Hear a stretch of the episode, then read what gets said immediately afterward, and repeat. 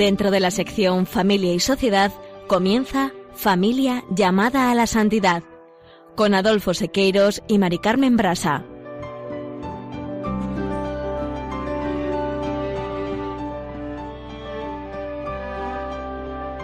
Muy buenos días, queridos oyentes de Radio María y familia Radio María. Bienvenidos un lunes más al programa Familia llamada a la Santidad.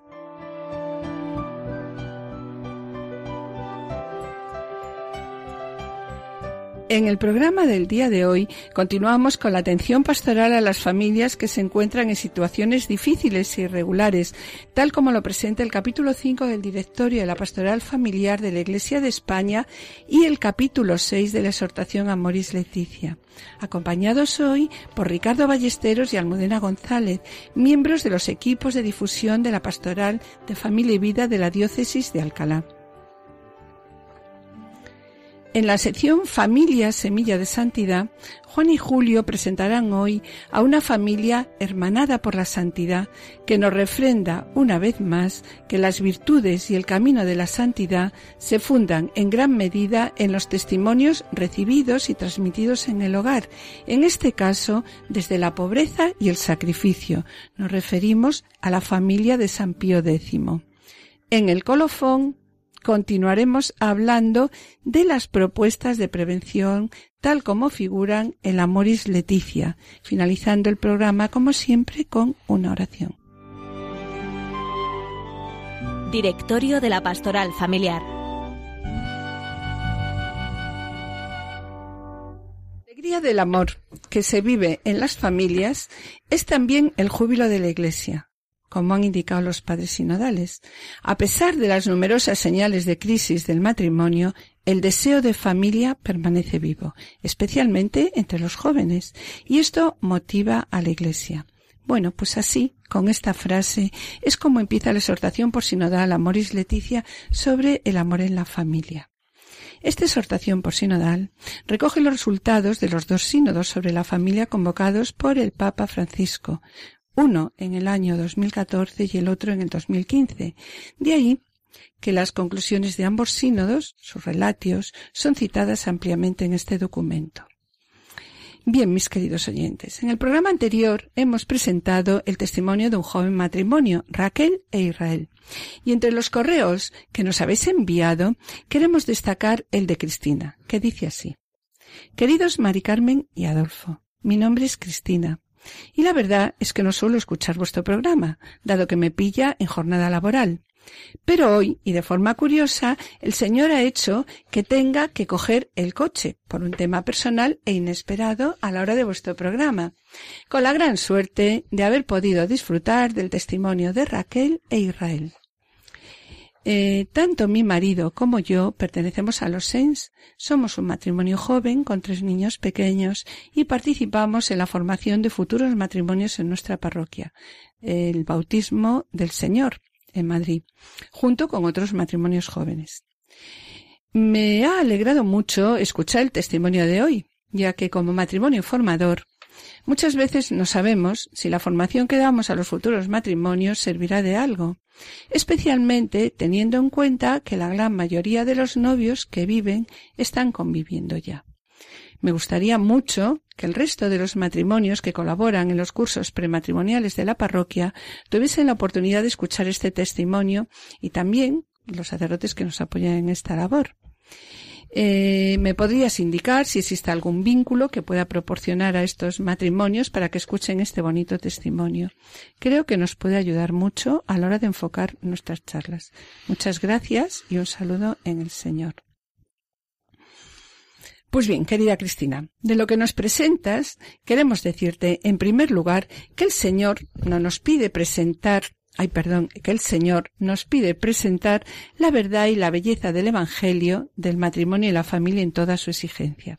Y así, el punto 202 del directorio destaca la presencia y cercanía de la Iglesia, siguiendo los principios pastorales de confianza en la gracia de Dios, eh, presentación de la verdad clara y completa, con claridad y comprensión, discernimiento, prudencia, gradualidad, pero sin rebajar el Evangelio. En segundo lugar, no debemos de tener complejos a la hora de proponer a los jóvenes el encuentro con Cristo, el encuentro con una persona que puede llegar a cambiar nuestra vida. Y por ello, la Amores Leticia también destaca que es necesario hacer presente la verdad de Cristo, ya que Cristo es el único que conoce el corazón del hombre y que puede sanarlo.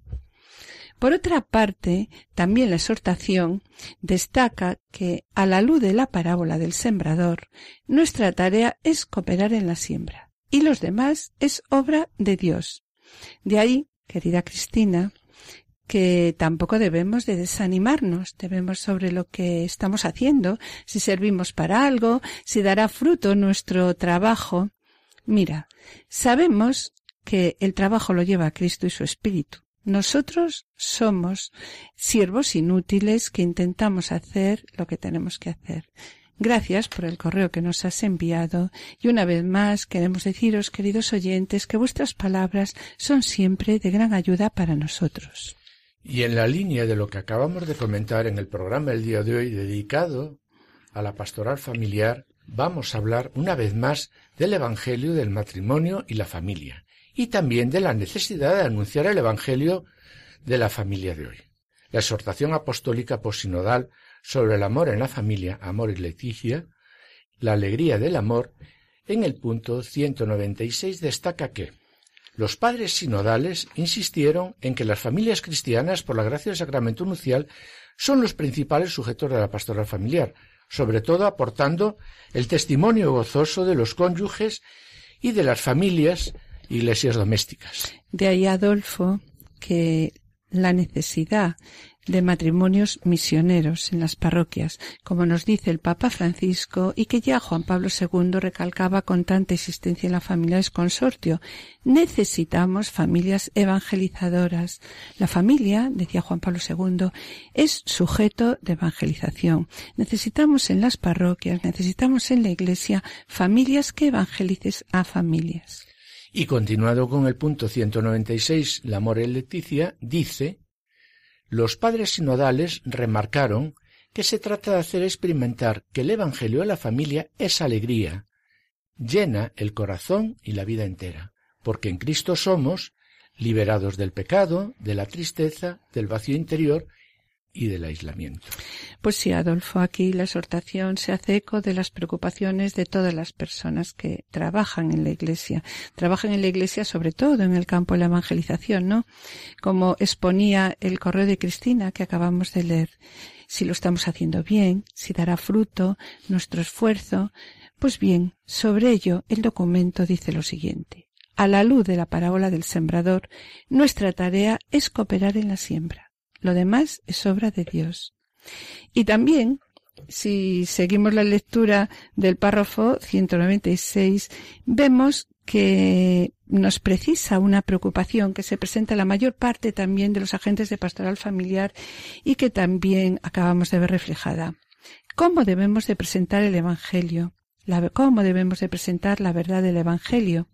Se asustarán los jóvenes matrimonios, los jóvenes parejas que vienen a prematrimoniales con lo que les vamos a presentar.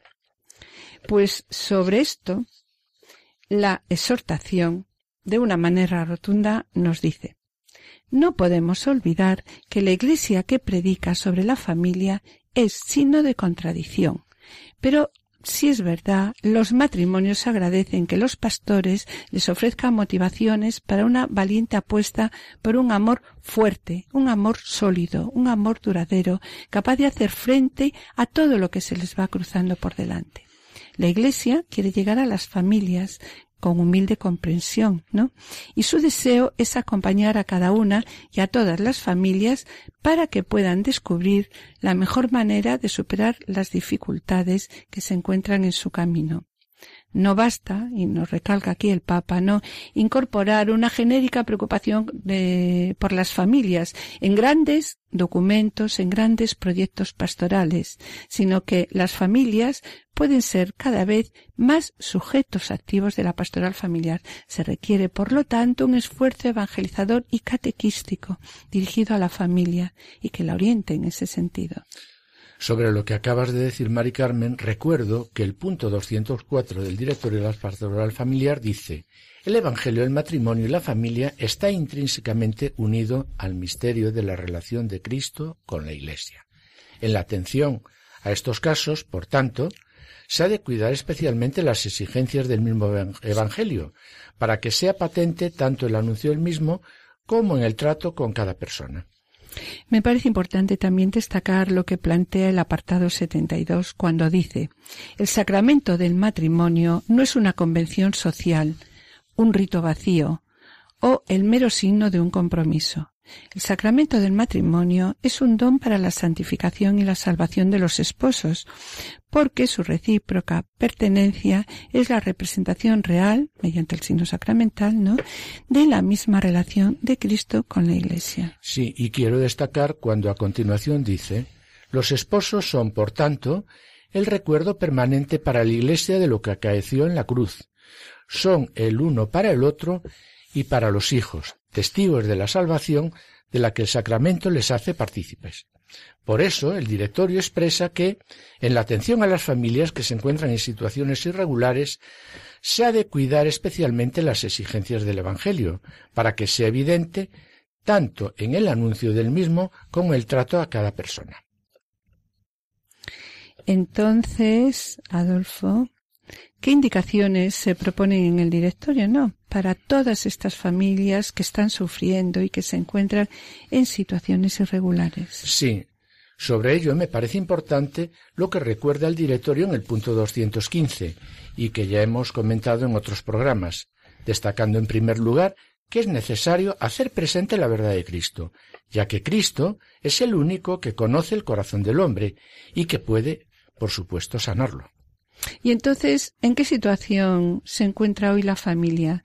¿Tienen bien asentada la verdad en Cristo? Después de lo que has dicho, ¿no? Porque, como hemos visto en otras ocasiones, ¿no? Y en programas anteriores, el Evangelio de la familia en estos momentos está oscurecido en la sociedad actual, ¿no? Sí, la consecuencia de no tener bien asentada la verdad de Cristo conduce al hombre pues a qué? A condiciones de soledad en la que busca caminos pues fuera de la vida eclesial y a tomar decisiones precipitadas o sin considerar sus consecuencias en la vida cristiana. Por tanto, será necesario comenzar en las familias con un proceso de iniciación cristiana serio. Sí, como nos enseña Benedicto XVI, es importante tener claro esto. No se comienza a ser cristiano por una decisión ética o una gran idea, sino por el encuentro con un acontecimiento, el encuentro con una persona que da un nuevo horizonte a la vida y con ello una orientación decisiva. Hoy hemos decidido que la música de nuestro programa sea un homenaje a las seis siervas del hogar de la madre que acaban de fallecer en el terremoto de Ecuador, entregando su vida por los demás Escuchemos esta composición de la hermana Claire. Quiero vivir. Quiero vivir y he de vivir para Dios, yo he de vivir. Quiero vivir y he de vivir para Dios, yo he de vivir. Cuando la cascada de mi alrededor quiera arrasar la vida que nace pensaré que quiero vivir y he de vivir para Dios, yo he de vivir, quiero vivir y he de vivir para Dios, yo he de vivir. Cuando mi alma no quiera ver la luz y se empeñase de la oscuridad, entonces pensaré que quiero vivir y he de vivir para Dios, yo he de vivir, quiero vivir y he de vivir para Dios, yo he de vivir. Cuando me arrastre mis pasiones al mar y aun sintiendo tu amor quiera pecar, entonces pensaré que quiero vivir y he de vivir para Dios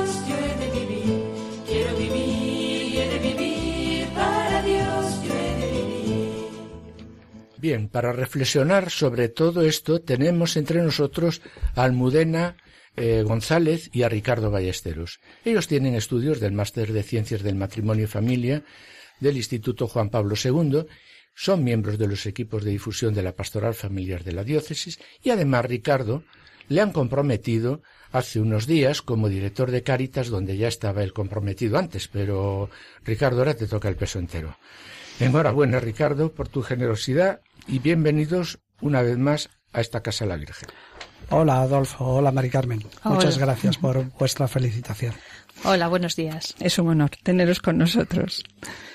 Acabamos de comentar que la consecuencia de no tener bien asentada la verdad de Cristo conduce al hombre a situaciones de soledad en la que busca caminos pues fuera de la iglesia y a tomar decisiones precipitadas o sin considerar sus consecuencias en la vida cristiana.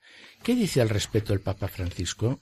Eh, el Papa Francisco, siendo consciente de las realidades y desafíos de las familias, en el capítulo segundo de la Moris Leticia, en el apartado 33, refiere que hay que considerar el creciente peligro que representa un individualismo exasperado que desvirtúa los vínculos familiares y acaba por considerar a cada componente de la familia como una isla, haciendo que prevalezca, en ciertos casos, la idea de un sujeto que se construye según sus propios deseos, asumidos con carácter absoluto. Las tensiones inducidas por una cultura individualista exagerada de la posesión y del disfrute generan dentro de las familias dinámicas de intolerancia y agresividad. ¿Y existe algún factor, algunos factores más que desvirtúan los vínculos familiares, además de los que acaban de expresar? Mira, sí, continúa diciendo el apartado 33, quisiera agregar el ritmo de vida actual, el estrés, la organización social y laboral, porque son factores culturales que ponen en riesgo la posibilidad de opciones permanentes. Al mismo tiempo, encontramos fenómenos ambiguos. Por ejemplo, se aprecia una personalización que apuesta por la autenticidad en lugar de reproducir comportamientos pautados. Es un valor que puede promover las distintas capacidades y la espontaneidad, pero que, mal orientado, puede crear actitudes de permanente sospecha, de huida de los compromisos, de encierro en la comunidad y de arrogancia. Sí, de lo que acabas de comentar, pienso que la libertad para elegir lleva al hombre a cultivar lo mejor de sí mismo. Pero, ¿qué es lo que sucede cuando una persona pues, no tiene objetivos nobles? Pues mira, Mari Carmen, la respuesta a tu pregunta la da también la exhortación cuando dice la libertad eh, para elegir permite proyectar la propia vida y cultivar lo mejor de uno mismo. Pero si no se tiene objetivos nobles, y disciplina personal degenera en una incapacidad de donarse generosamente. De hecho, en muchos países donde disminuye el número de matrimonios, crece el número de personas que deciden vivir solas o que conviven sin cohabitar. Y me gustaría añadir, además, lo que dice la exhortación. Podemos destacar también un loable sentido de justicia, pero malentendido, convierte a los ciudadanos en clientes que sólo exigen prestaciones de servicios. Sí, sobre lo que acabáis de decir los dos, me gustaría exponer una preocupación que tienen en este momento muchas familias, además familias que nos rodean, ¿no? Muchos padres comentan que sus hijos entran y salen de casa sin dar explicaciones, ni saludar. Otros Dicen, mis hijos se han ido de casa, tienen sus propias casas, pero utilizan estos hijos la casa de sus padres pues como un hotel, como un lugar donde llevar la ropa sucia, recojo la ropa limpia, recojo los tuppers con comida, pero que sucede sin ninguna responsabilidad con la familia y sí con muchas exigencias. Esta es una situación muy frecuente y sobre ello el Papa Francisco en el párroco 34 dice si los riesgos que acabamos de comentar, como el ritmo de vida actual, libertad para elegir, aumento el número de personas que deciden vivir solas, se trasladan al modo de entender la familia, y ésta puede convertirse en un lugar de paso al que uno acude cuando le parece conveniente para sí mismo, o donde uno va a reclamar derechos, mientras que los vínculos quedan abandonados a la precariedad voluble de los deseos y de las circunstancias. En el fondo, hoy es fácil confundir la genuina libertad con la idea de que cada uno juzga como le parece.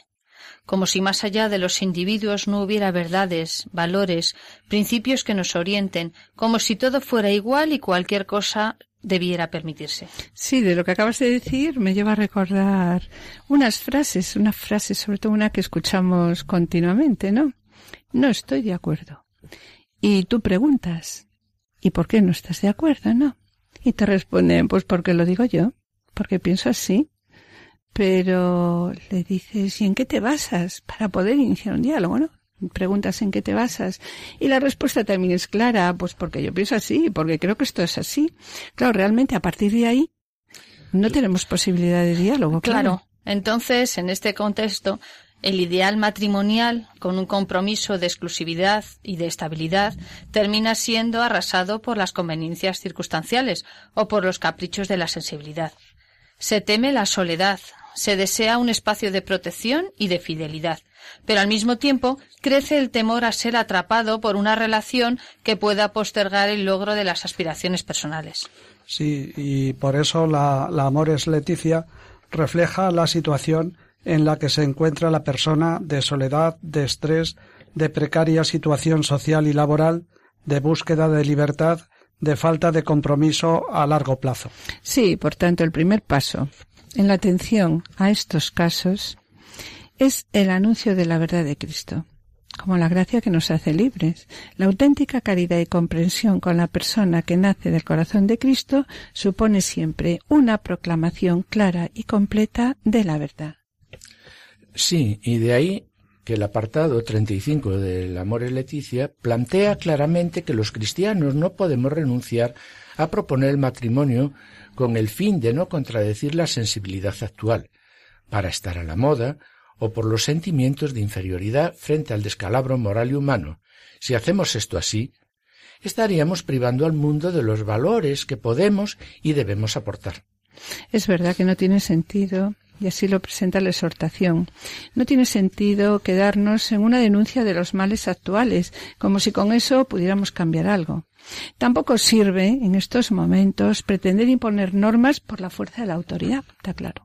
Sobre lo que estáis diciendo, quiero seguir leyendo el documento, puesto que a continuación nos propone un reto a los agentes de pastoral familiar diciendo un esfuerzo más responsable y generoso consiste en presentar las razones y las motivaciones para optar por el matrimonio y la familia, de manera que las personas estén mejor dispuestas a responder a la gracia que Dios les ofrece. Y a mí me gustaría añadir que si seguimos la propuesta que acaba de presentar el documento de que el Evangelio del matrimonio y la familia está unido al misterio de la relación de Cristo con la Iglesia, pues esta propuesta nos lleva desde luego a plantearnos una pregunta. De nuevo, además, ¿no? ¿Cuál es el camino de la atención pastoral? La respuesta a tu pregunta la encontramos en el número 204 del directorio, que dice El camino de atención pastoral a las familias que viven en situaciones irregulares debe saber introducirse en los procesos de vida, en los que cada hombre y cada mujer van configurando su propia vocación al amor, para iluminarlos desde la fe y confortarlos con la caridad fraterna. Es necesario acercar a estas personas, personas que están sufriendo, que no lo están pasando bien, a experimentar la misericordia de Dios, a sentirse queridos y aceptar el perdón. Sí, la propuesta de experimentar, como dices, la misericordia de Dios, a sentirse querido y aceptar el, el perdón, eh, hemos comentado ya hace un momento que esta propuesta requiere de la persona una respuesta ante alguien, ante alguien que nos ha amado antes. Y de nuevo volvemos a recordarlo, como nos enseña Benedicto XVI, no se comienza a ser cristiano por una decisión ética, una gran idea, sino por el encuentro con el acontecimiento, el encuentro con una persona que da un nuevo horizonte a la vida. Por tanto, la orientación decisiva de la vida humana, ¿no? es encontrarse con el amor aprender a amar y encauzar la propia libertad por los caminos del amor, del donde sí, de la entrega. Y como sobre ello dice el Papa Francisco en el punto 53 de la Lumen Fidei, que nos dice, el encuentro con Cristo, el dejarse aferrar y guiar por su amor, amplía el horizonte de la existencia y le da una esperanza sólida que no defrauda. La fe no es un refugio para gente pusilámine, sino que ensancha la vida, hace descubrir una gran vocación al amor y asegura que ese amor es digno de fe, mm, que vale la pena ponerse en sus manos porque ese amor está fundado en la fidelidad de Dios. Ciertamente, la aparición de Dios en nuestra existencia supone el descubrimiento de una novedad que da un nuevo sentido y compromete la vida entera.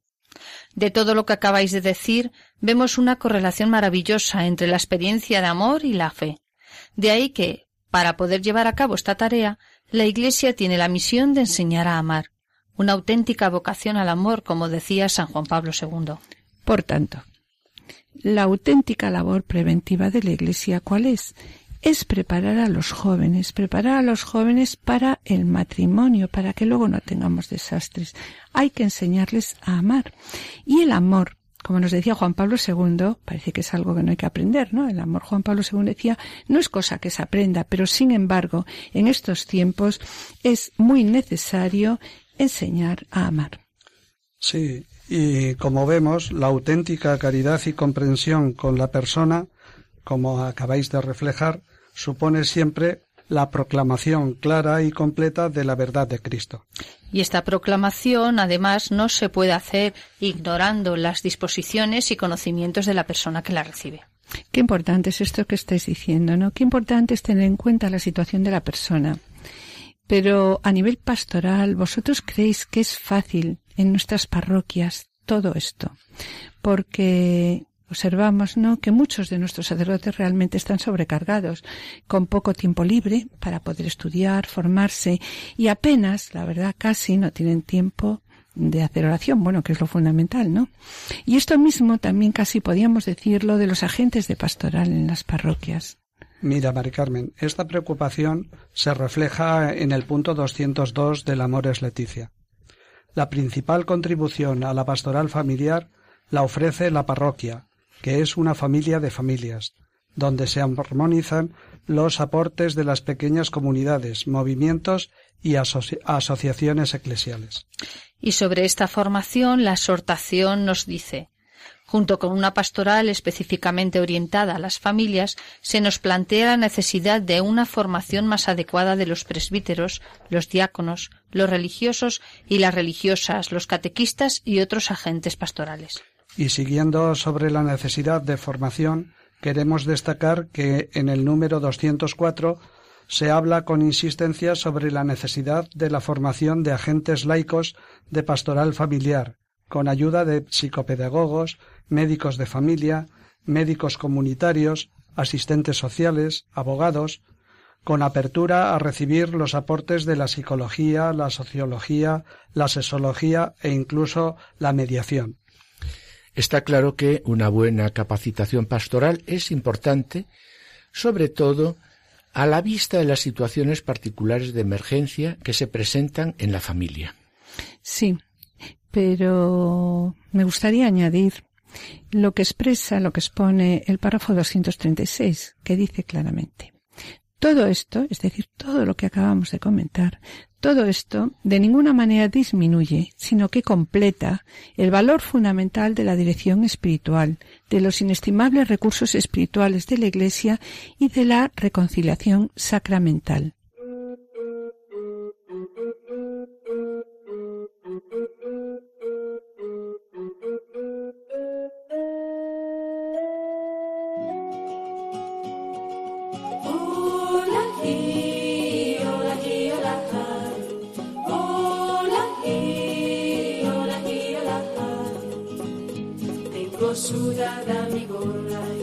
Y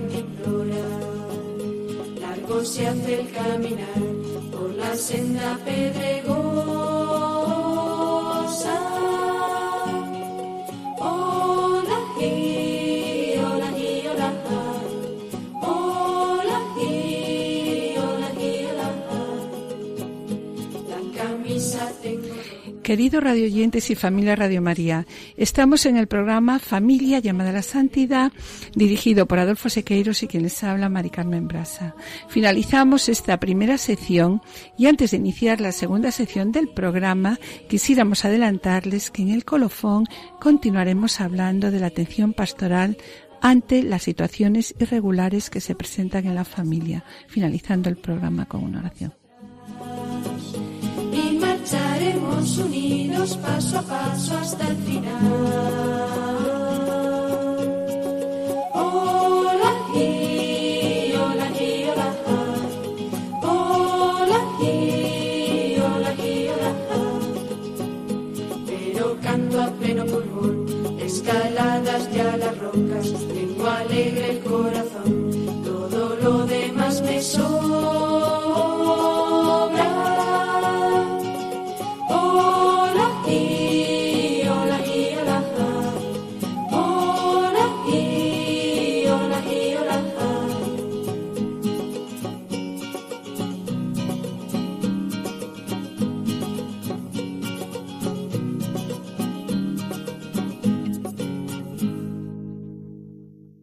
Queridos amigos de Radio María, nuestro espacio Familia Semilla de Santidad quiere hoy rendir homenaje a tantos padres que, que, siguiendo la senda del Maestro han ofrecido testimonios emocionantes de entrega y desprendimiento por el bienestar, pero también por el mejoramiento moral de sus hijos tal y como sucede especialmente en el caso de muchos santos cuyos padres, en vela amorosa y callada, desviviéndose siempre por sus hijos, han favorecido grandemente los designios de Dios y de su Iglesia en todos los tiempos.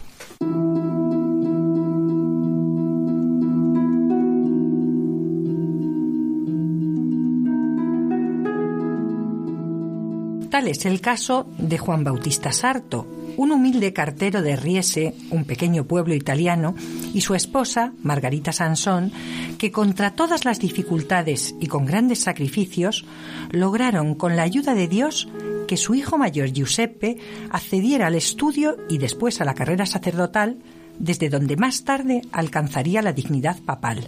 Nos referimos a San Pío X. Giuseppe nació en 1835 en el seno de una familia con pocos recursos. Su padre aportaba a la economía familiar el menguado sueldo de un alguacil, unos 75 céntimos diarios, y lo que podía obtener de sus labores en una pequeña parcela agrícola. Su madre ayudaba en arduas tareas como costurera que debía conjugar como podía con el cuidado de sus hijos, diez en total. Sin duda, una pesada carga que ambos, como tradicionales esposos cristianos, sobrellevaban aceptando silenciosamente día a día la voluntad de Dios. Era un hogar en donde el calor de la fe, la familia, rezaba unida al despertar y por la noche convirtiéndose en escuela de virtud para los hijos, a lo que se sumaba una pertenencia a la comunidad parroquial que vivía intensamente su credo. Giuseppe, entre tanto, crecía feliz y pronto comenzó a ir a la escuela. Allí enseguida sorprende por su talento natural. Su entusiasmo por aprender le hace capaz de leer y escribir muy pronto, hasta tal punto que en ocasiones hace las veces de maestro con sus compañeros. Además, al poco aprende a seguir la misa en latín, asiste al coro, nunca falta catequesis y muestra una especial inclinación hacia la Eucaristía. E incluso va a diario a orar al cercano santuario de la Sendrole. Todo ello, junto con sus primeros estudios en latín de la mano del párroco de Riese, don Tito Fusarini, parece encauzarlo hacia el sacerdocio, al que cada vez se siente más atraído. Un horizonte que hacía tremendamente feliz a su madre Margarita. No tanto así a su padre, que ve en ello un lastre para el porvenir de la familia, por cuanto, como era habitual en los hogares desfavorecidos y con una extensa prole, había imaginado contar con la ayuda de su primogénito para sacar adelante su familia. A pesar de lo cual, Juan Bautista, persuadido por su esposa Margarita y alentado por el párroco Don Tito, termina consintiendo en la vocación de su hijo con plena aceptación cristiana que así sea, eh, si Dios así lo quiere, fueron sus palabras llenas de confianza en el Señor.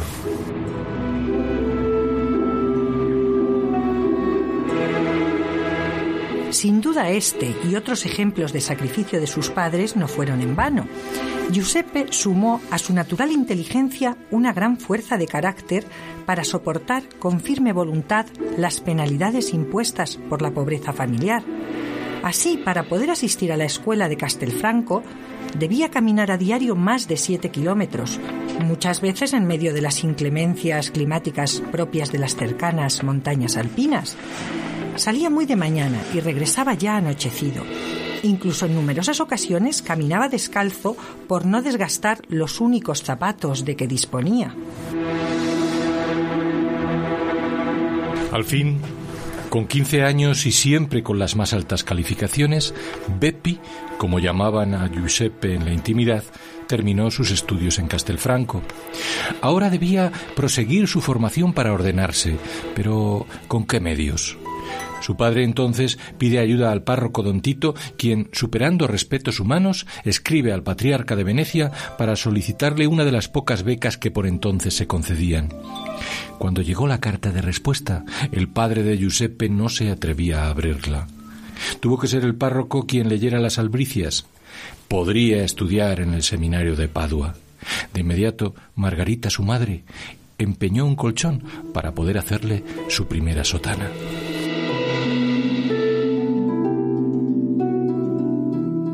Dos años más tarde, sin embargo, su padre muere y ello deja la casa familiar en una situación casi angustiosa. A la falta de ingresos paternos se unen algunas deudas de importancia que obligan a vender la parcela que ayudaba a su sustento y dejan la, economía familiar casi en quiebra lo que llevó al alcalde de Riese a ofrecer a Giuseppe el empleo de alguacil que había ejercido su padre. Heroicamente la madre, Margarita, a pesar del dolor de la pérdida y de la extrema escasez de recursos, le hace rechazar el ofrecimiento. Bepi debía seguir su vocación, aunque para eso ella debiera redoblar su labor como costurera día y noche. Y así lo hizo, en unas circunstancias durísimas que durarían por muchos años. Más tarde llegarían la ordenación sacerdotal, su actividad como párroco de Treviso, el episcopado de Mantua y el cardenalato que ejercería como patriarca de Venecia en una de las sedes eclesiásticas con más boato, pero que él redujo con sencillez y rectitud y así hasta 1893, en que a la muerte de León XIII y en una elección papal llena de dificultades por interferencias políticas, fue elegido papa a pesar de su propia oposición. Alcanzaba así, con el nombre de Pío X, la cátedra de Pedro, un hombre de orígenes humildes, sin gran experiencia en diplomacia eclesiástica ni especial relevancia intelectual, Sí era, en cambio, un hombre de Dios con un corazón grande que había conocido ya en medio de su familia y desde la infancia los infortunios del mundo y sus penurias, y que por eso quería consolar a todos.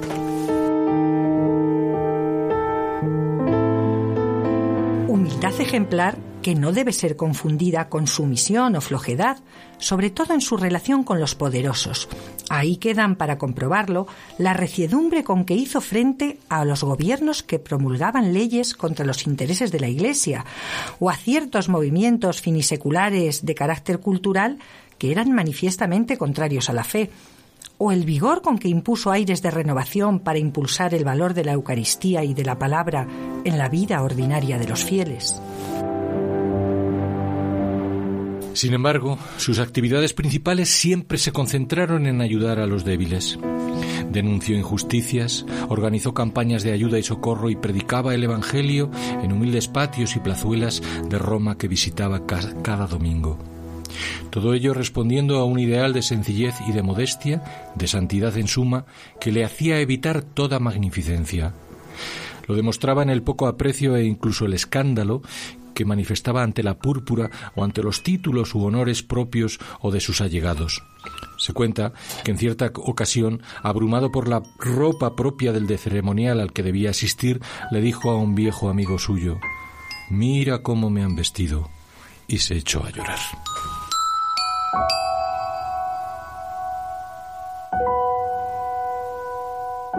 Humildad y santidad proverbiales entre los fieles, que en algunos casos fueron curados de modo sobrenatural, y así queda registrado, durante sus audiencias con la sola imposición de manos, todo siempre guiado por una marcada sencillez que lo ponía del lado de los afligidos.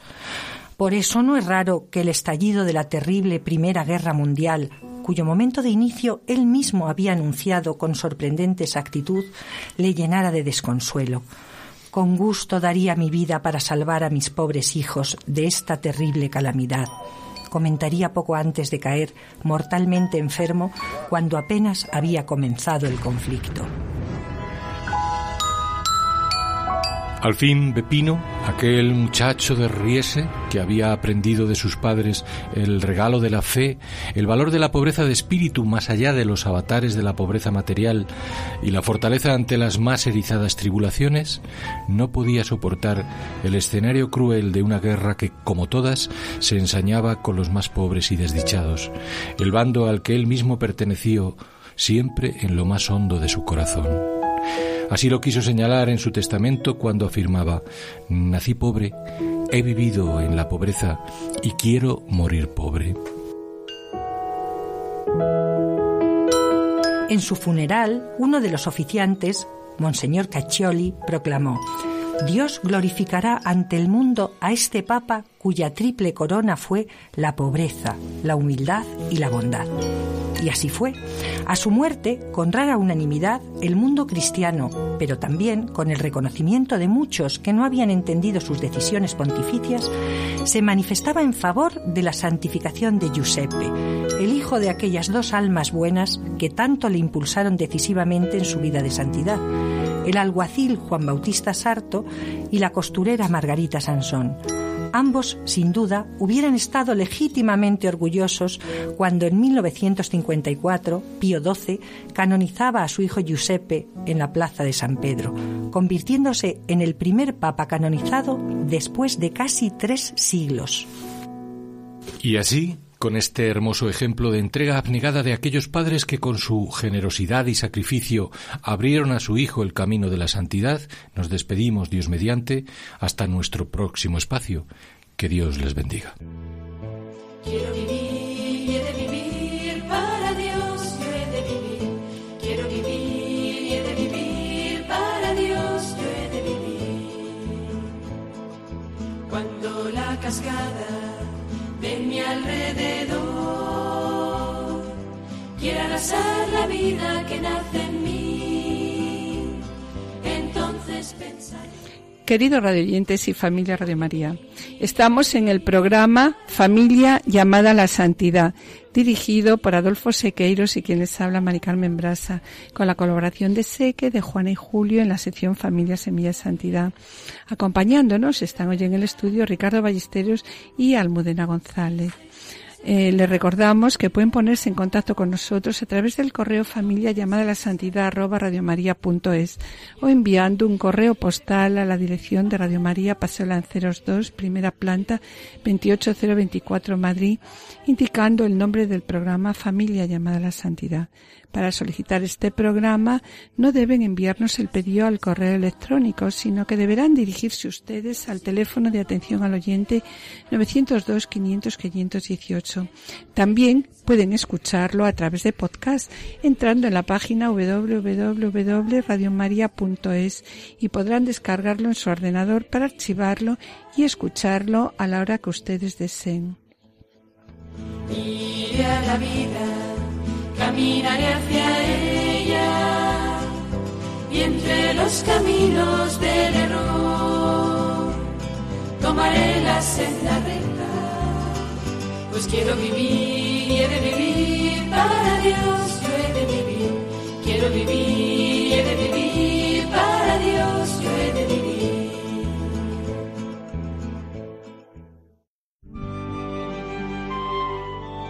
Colofón.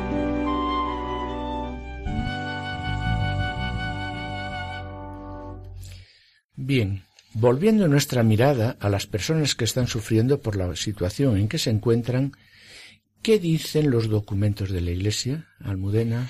Pues el directorio en el punto 205 nos recuerda que hay que comenzar por tener en cuenta a las personas con sus circunstancias concretas y particulares. Solo mediante la valoración adecuada de los elementos que concurran en la situación será posible realizar el diagnóstico y aplicar la terapia adecuada. Y solamente así los interesados se sentirán comprendidos en su realidad iluminada por el Evangelio, aunque a veces signifique para ellos un cambio radical de vida.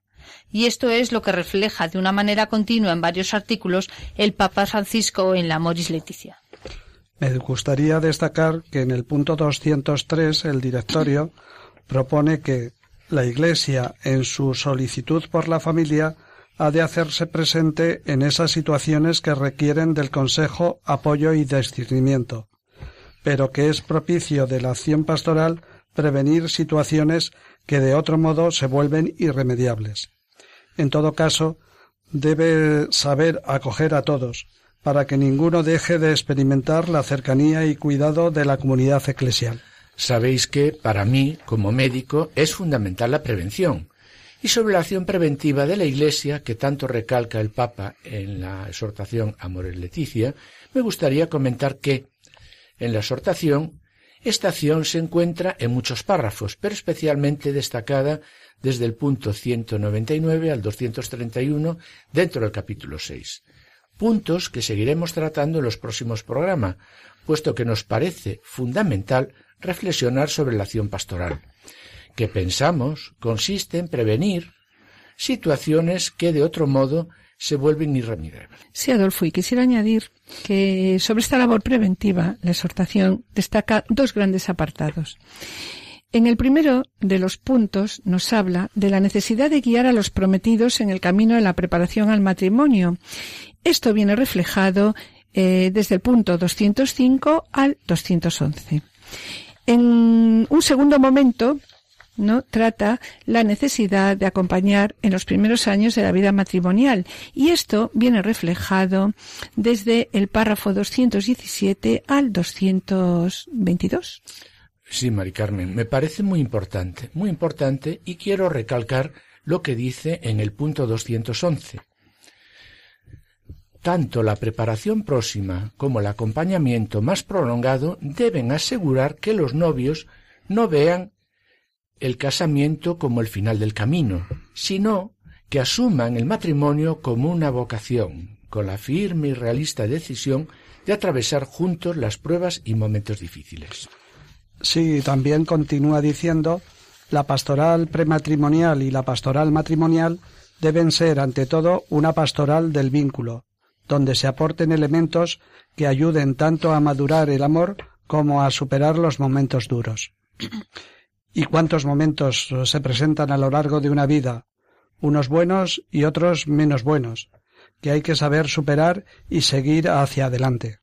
Y con respecto a la estructura de los cursos prematrimoniales, indica de una manera precisa que estos aportes no son únicamente convicciones doctrinales, ni siquiera pueden reducirse a los preciosos recursos espirituales que siempre ofrece la Iglesia, sino que también deben de ser caminos prácticos, consejos bien encarnados, tácticas tomadas de la experiencia, orientaciones psicológicas. Y en este punto también nos parece importante cuando propone presentar a los novios que en los momentos de crisis acudan a la Iglesia, ya que en ella existen lugares y personas, consultarías o familias disponibles, donde puedan acudir en busca de ayuda cuando surjan dificultades. Eh, quiero añadir que la exhortación eh, Amor y Leticia dice, y por último, invita a acudir al sacramento de la penitencia promoviendo la, la reconciliación sacramental, que permite colocar y perdonar los errores de la vida pasada y de la misma relación bajo el influjo del perdón misericordioso de Dios y de su fuerza sanadora.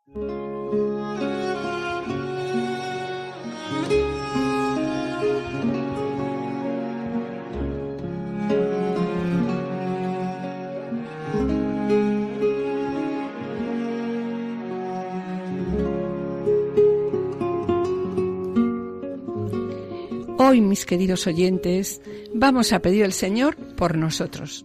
padres, madres, abuelos y abuelas, que diariamente rogamos con fe y perseverancia por nuestros hijos y nietos, para que no perdamos la fe, que la impaciencia que a veces nos domina al ver tan alejados a nuestros hijos no debilite nuestra oración. Queremos pedirte, Señor, que nos ayudes a ser santos, que no caigamos en pensar que si nos trazamos un camino y lo intentamos llevar a la práctica, ya podemos conseguirlo, porque esta tarea es superior a nuestras propias fuerzas.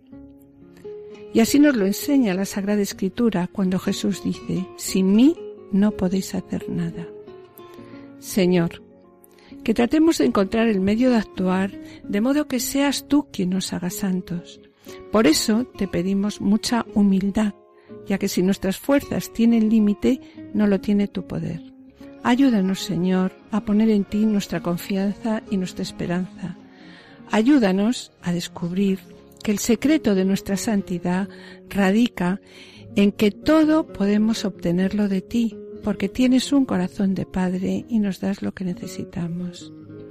Yo creo, Señor, yo quiero creer en ti.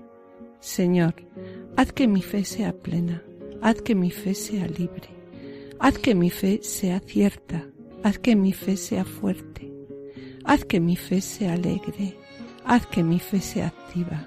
Señor, haz que mi fe sea humilde.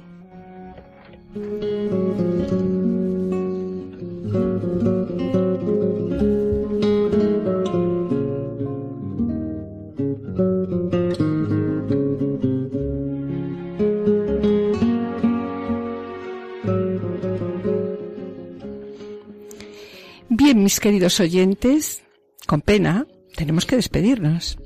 En la primera sección del programa del día de hoy hemos tratado la atención pastoral de las familias en situaciones difíciles e irregulares, tal como lo presenta el capítulo 5 del directorio y el 6 del Amores Leticia, acompañados por Ricardo Ballesteros y Almudena González, miembros de los equipos de difusión de la Pastoral de Familia y Vida de la Diócesis de Alcalá.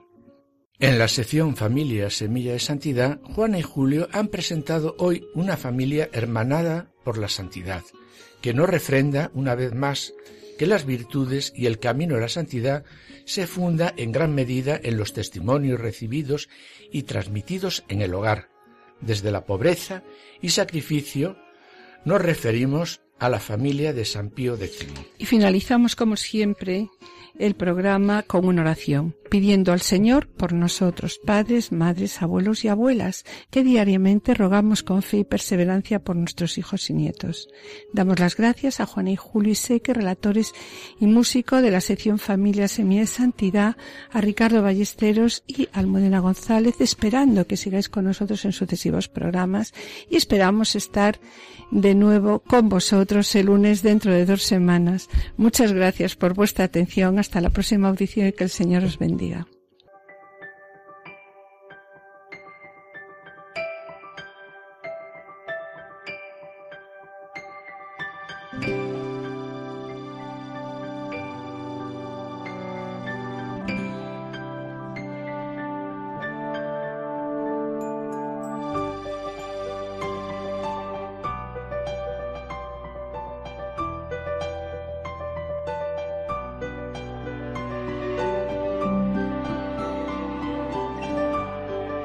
Han escuchado Familia llamada a la santidad con Adolfo Sequeiros y Mari Carmen Brasa.